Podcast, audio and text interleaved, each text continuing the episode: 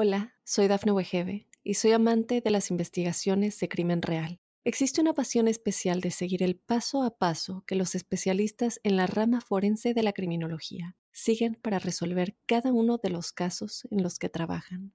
Si tú, como yo, ¿Eres una de las personas que encuentran fascinante escuchar este tipo de investigaciones? Te invito a escuchar el podcast Trazos Criminales con la experta en perfilación criminal, Laura Quiñones Orquiza, en tu plataforma de audio favorita.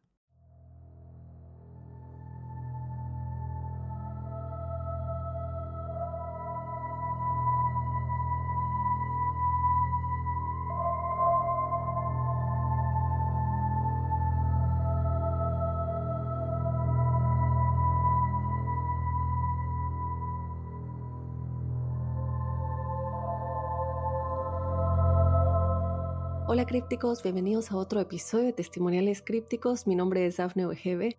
Yo te doy la bienvenida a otra semana de historias paranormales y sobrenaturales que ustedes nos hacen llegar. El día de hoy tenemos tres historias que ya me muero por contarte, pero antes de continuar, yo te quiero recordar que si tú quieres ser parte de este episodio de testimoniales, nos envíes tu historia a códicecríptico.gmail.com te recuerdo que nos puedes escribir tu historia si tú quieres que yo la lea o de igual manera nos puedes mandar un audio si lo quieres contar de tu propia voz a códicecríptico.gmail.com. Vamos a comenzar ya con el primer testimonial. Hola Dafne, saludos desde Colombia. Mi nombre es Fernanda y te quiero contar mi historia. Considero que es un poco parecida a la tuya. Perdón si es un poco larga.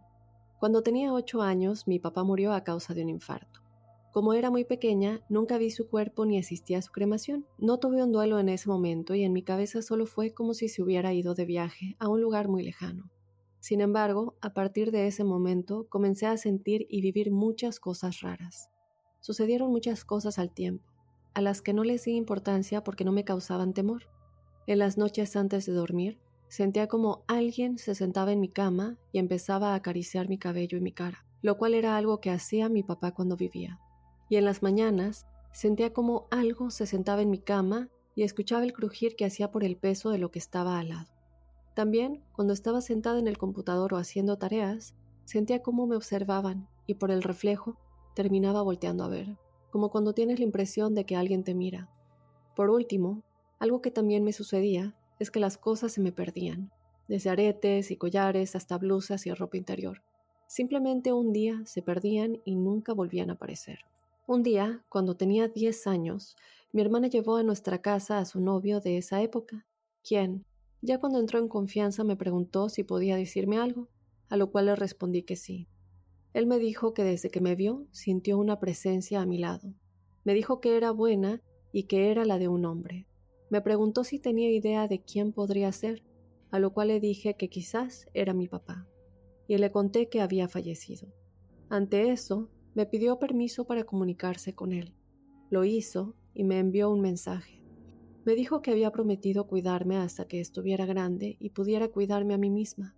Por eso había tomado la decisión de no trascender y quedarse en esta dimensión al lado mío. Desde entonces, todas estas cosas siguieron sucediendo hasta diez años después aproximadamente. Lo último que me pasó fue una de las experiencias más raras y lindas de mi vida. Sucedió cuando tenía 18 años. Mi mamá se iba a mudar de casa, así que le ayudé a organizar y empacar todo. Mi novio también viajó a ayudarnos con la mudanza. Ese día tenía puesto un brasier con encaje, el cual dejé encima de una silla al irme a dormir.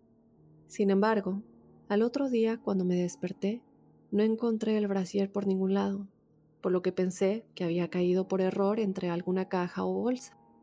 Me dispuse a salir al supermercado y me llevé una gran sorpresa. Como una calle de mi casa, en el suelo y lleno de tierra, estaba tirado mi brasier. Era el mismo. No era difícil reconocerlo porque tenía el mismo encaje y color. Cabe destacar que solo estaba ese día con mi mamá y mi novio y ninguno de nosotros había salido antes de la casa.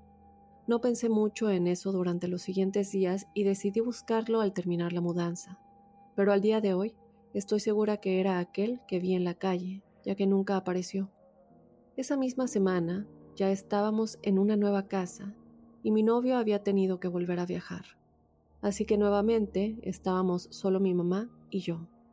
Un día hice una videollamada con mi novio en mi habitación antes de irme a dormir. Colgamos y me quedé jugando en el celular esperando tener sueño para dormir. Eran casi las 2.30 de la mañana y estaba acostada con la luz apagada. En un momento sentí como algo llegó. Agarró la sábana de mi cama y la jaló fuertemente, moviéndome de una orilla de la cama a la otra en un par de segundos. No fui capaz de abrir los ojos ni de moverme.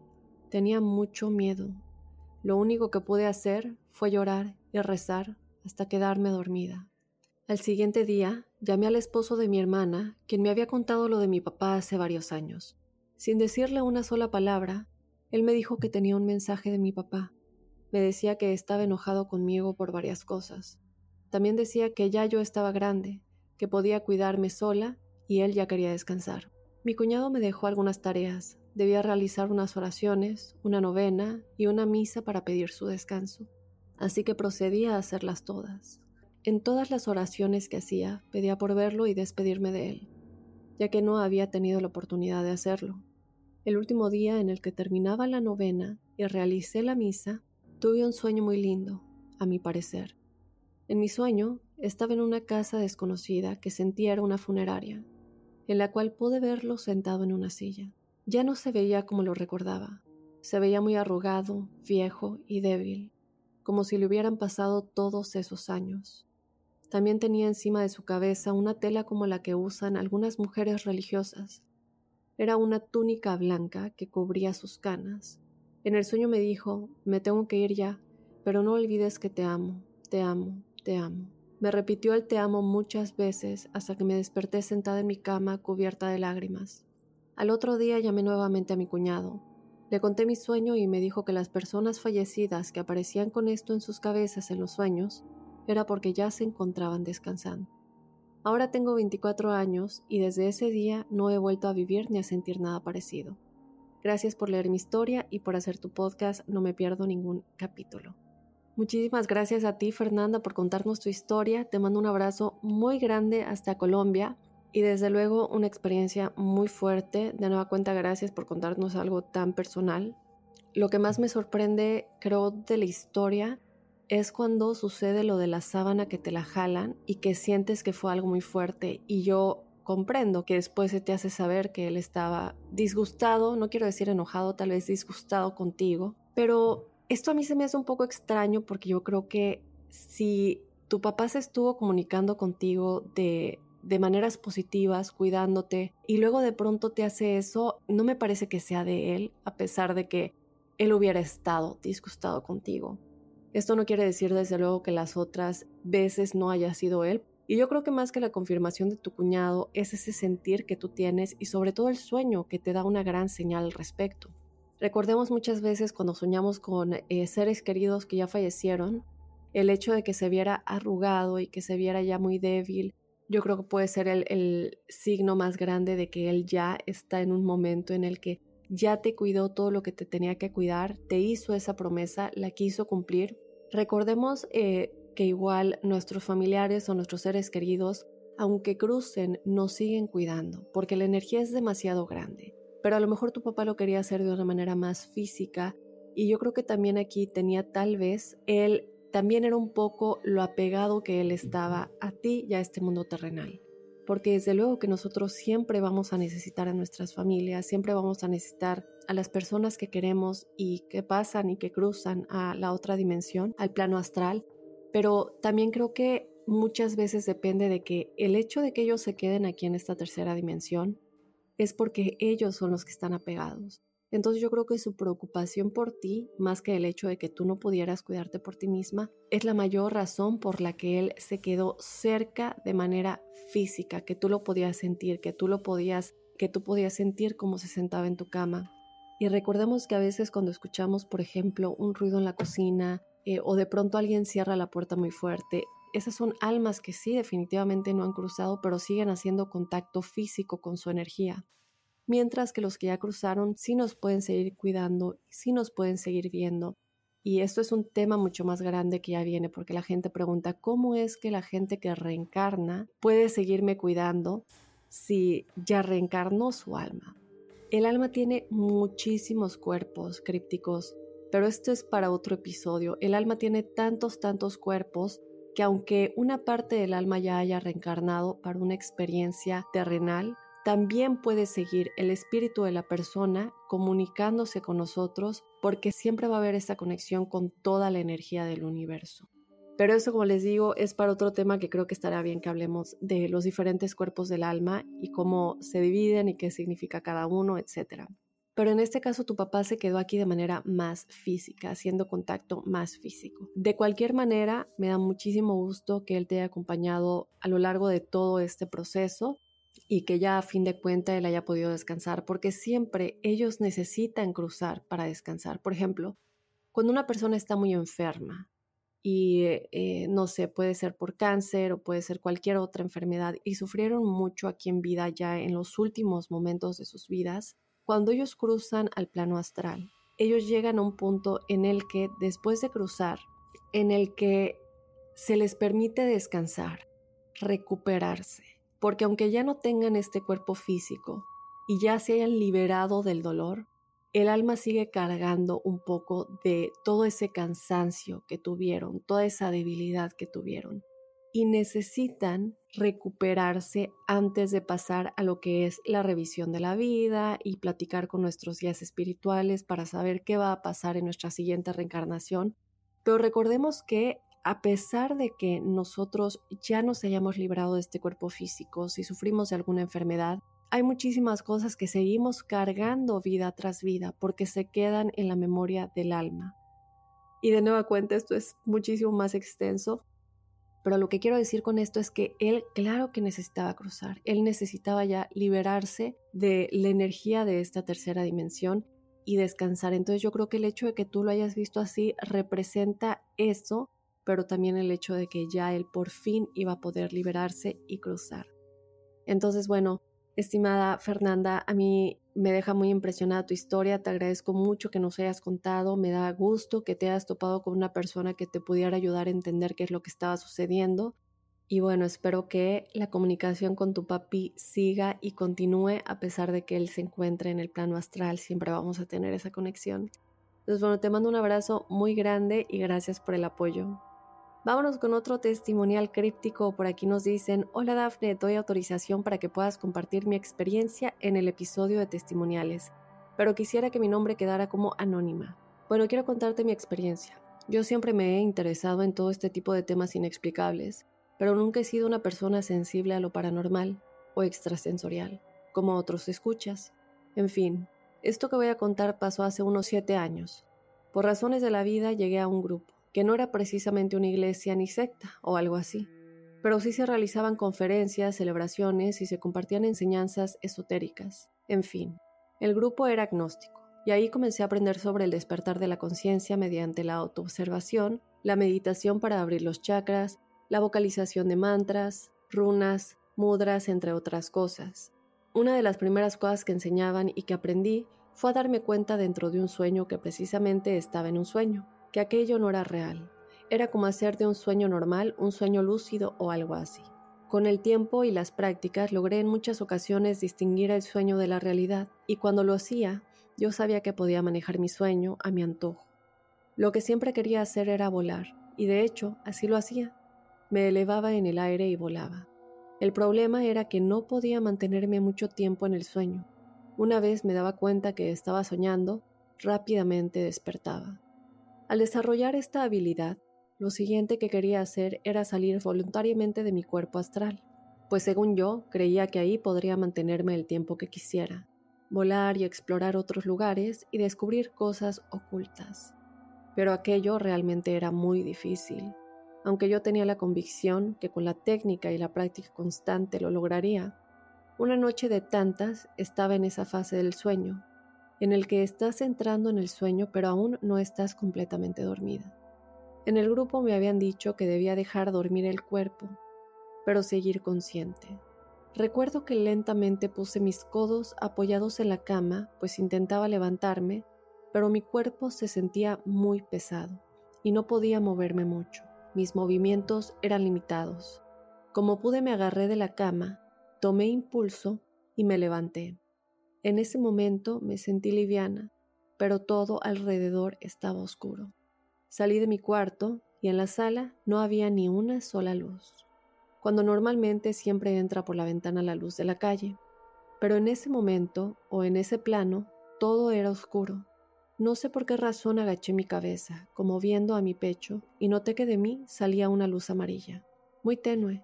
Era como si tuviera una lámpara en mi interior, pero estaba muy sucia, y por ello la luz realmente no iluminaba mucho. En ese momento pensé en elevarme y volar como lo había hecho tantas veces en los sueños, pero cuando lo hice y estaba ascendiendo, sentí que algo me tomó de las piernas y me hizo bajar. Aún en la oscuridad logré ver que eran muchos seres evidentemente del bajo astral, con forma humanoide, muy delgados, calvos, desnudos y de una estatura mediana. Todos ellos me tomaron de brazos, piernas y no me dejaban elevarme. Me tenían sujeta. Yo no sé cómo hice, pero logré saltarme de ellos y corrí desesperada hacia el interruptor de la luz para encenderla. Recuerdo que buscando toqué las imperfecciones de la pared y sentí una gota de pintura ya seca que creaba una lágrima en la pared. Al fin logré llegar al interruptor.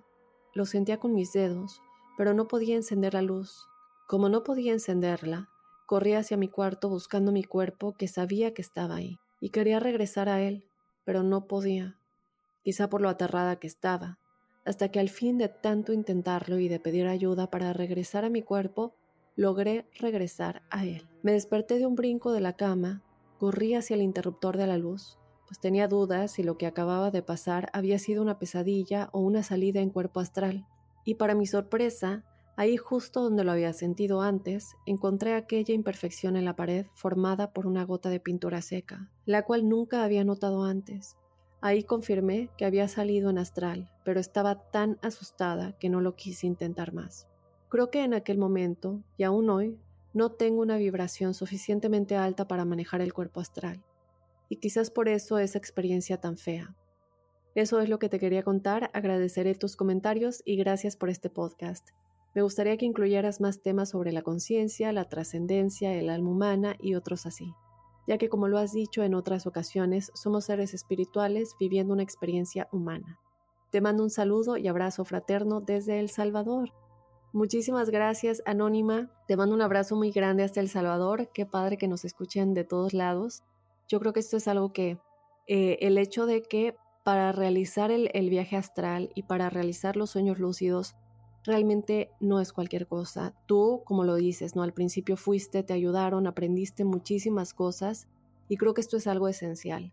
Lamentablemente muchas veces para llegar a ese punto, a esa vibración en la que en la que no nos vamos a topar con cosas peligrosas es muy difícil. Entonces siempre muchísima práctica para todos los que nos están escuchando. No es cualquier cosa intentarlo y ya. Hay que tener mucha práctica y también entender los peligros de realizarlo.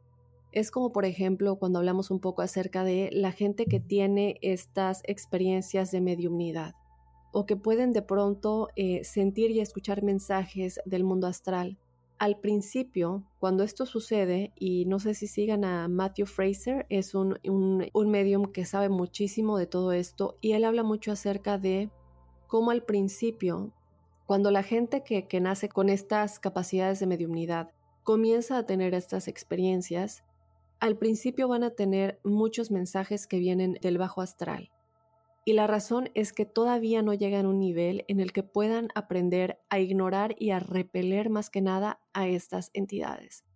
Entonces, cuando ellos quieren comunicarse con un familiar de alguien o con un ser querido o con un animal, se cruzan, hay como muchas interferencias, como cuando no puedes poner una estación en la radio, empiezan a haber muchas interferencias, es como lo mismo todavía a lo mejor no hay buena señal y tienes que mover el coche o donde sea que estás escuchando a una señal que agarre bien la estación de radio, es lo mismo.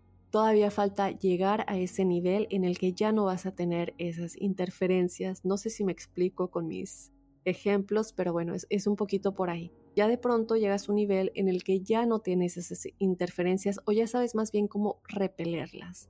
Y aquí yo siento que es un poco lo mismo con tu ejemplo que nos das de los sueños lúcidos y de los viajes astrales. Es el hecho de que es tanta la práctica y estamos hablando de años que de pronto puede suceder esto que definitivamente nos da muchísimo miedo, y que siempre es recomendable tener mucha precaución en decidir si queremos volverlo a hacer o no, porque pueden suceder estas cosas. Creo que tu experiencia es un gran ejemplo para todos los que nos están escuchando, que quieran adentrarse a este mundo y que ya sabiendo ¿no? las consecuencias, sí sin duda alguna, no solamente compren libros al respecto y se informen mucho, pero también acudan con personas que ya saben realizar todo esto y que nos pueden guiar un poco, eh, porque definitivamente no es cualquier cosa. De nueva cuenta yo te agradezco muchísimo por habernos compartido tu experiencia, que yo creo que sin duda alguna le va a ayudar a muchos crípticos. Bueno, vámonos con otro testimonial. Por aquí nos dicen, Hola Daf, qué gusto volver a escuchar tu voz. Quería platicarte mi testimonial. Nosotros somos de acá de Pachuca, México, y mi historia no es exactamente del Cedral, pero sí de Huasca, el primer pueblo mágico que es un lugar muy cercano a Mineral del Chico, que es donde está el Cedral. Mis amigas y yo íbamos mucho a Huasca, porque el ahora esposo de una de ellas es de allá. Bueno, pues fuimos al Museo de los Duendes, que es un lugar en donde hay varios objetos, trenzas de caballos, fotografías y cosas que han estado en contacto con los duendes, pues contaré lo que nos pasó sin tratar de hacer spoiler y vayan los crípticos a conocerlo. Era un día lluvioso a finales de junio, y como no había muchas cosas por hacer por la lluvia, nos decidimos a estar en este museo, una vez ahí empezamos el recorrido con historias sobre cómo los habitantes han visto o estado en contacto con los duendes. Después de la plática, continuamos caminando por la casita, viendo todo lo que había en el museo. Cabe mencionar que había una música muy baja como sonido ambiente. Llegamos juntos a una parte donde nos llamó la atención un triciclo rojo, a lo que preguntamos qué era lo que ese triciclo tenía. Ahí la chica que hacía el recorrido nos contó que en ese triciclo jugaba un niño y que en la parte de atrás él siempre decía que paseaba a su amigo duende y que no le creían hasta que un día pudieron tomarlo en una foto y comprobaron que era cierto lo que el niño decía. Seguimos caminando por la misma sala sin prestar más atención al triciclo, cuando de pronto este se comenzó a mover de los pedales y se hizo para adelante. En ese momento quedamos todos impactados de lo que había sucedido cuando unos segundos más tarde se fue la luz en el museo, pero el estéreo seguía sonando y subió abruptamente de volumen. Automáticamente salimos corriendo y gritando a la siguiente sala de exhibición junto con la chica que era la guía.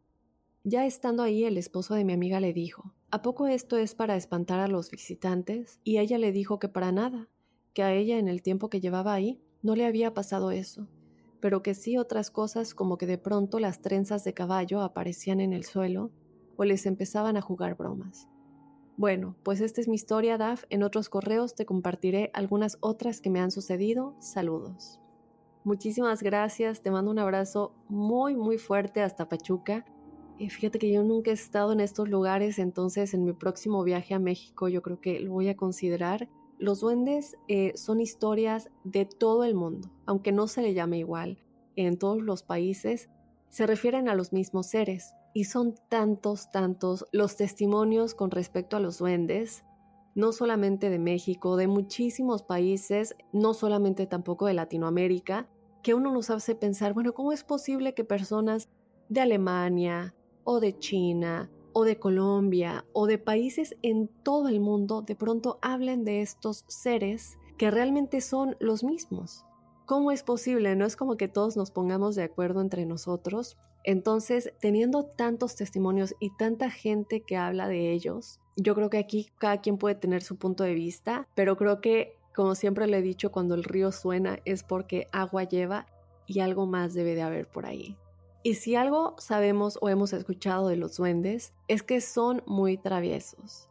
Siempre se habla mucho de cómo siempre hacen muchas travesuras. Desaparecen las llaves o distintas cosas que podemos tener en la casa y decimos, bueno, pero lo dejé aquí te volteas y no está y de pronto ya está de nuevo. Entonces, ese tipo de cosas que se supone que ellos realizan, en tu experiencia me parece que lo que cuentas es como la música de pronto sube de volumen, como los pedales de la bicicleta se comienzan a mover y esta podría ser la razón.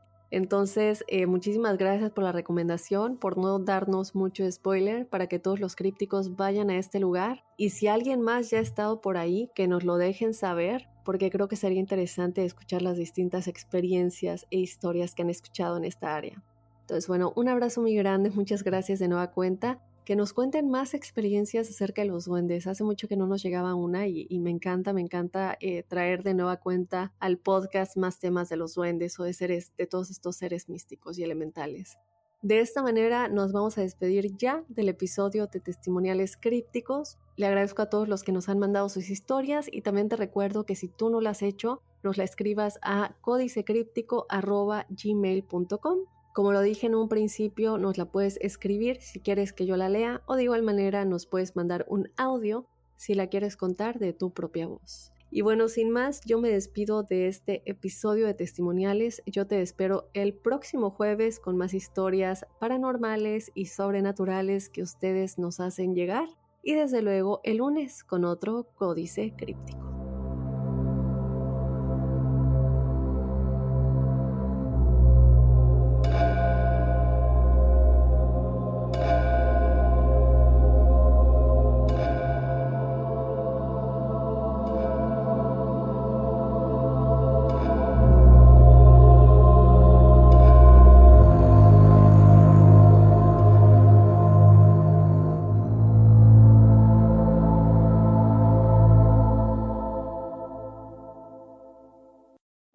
Soy Dafne Wegebe y soy amante de las investigaciones de crimen real. Existe una pasión especial de seguir el paso a paso que los especialistas en la rama forense de la criminología siguen para resolver cada uno de los casos en los que trabajan. Si tú, como yo, eres una de las personas que encuentran fascinante escuchar este tipo de investigaciones, te invito a escuchar el podcast Trazos Criminales con la experta en perfilación criminal, Laura Quiñones Orquiza en tu plataforma de audio favorita.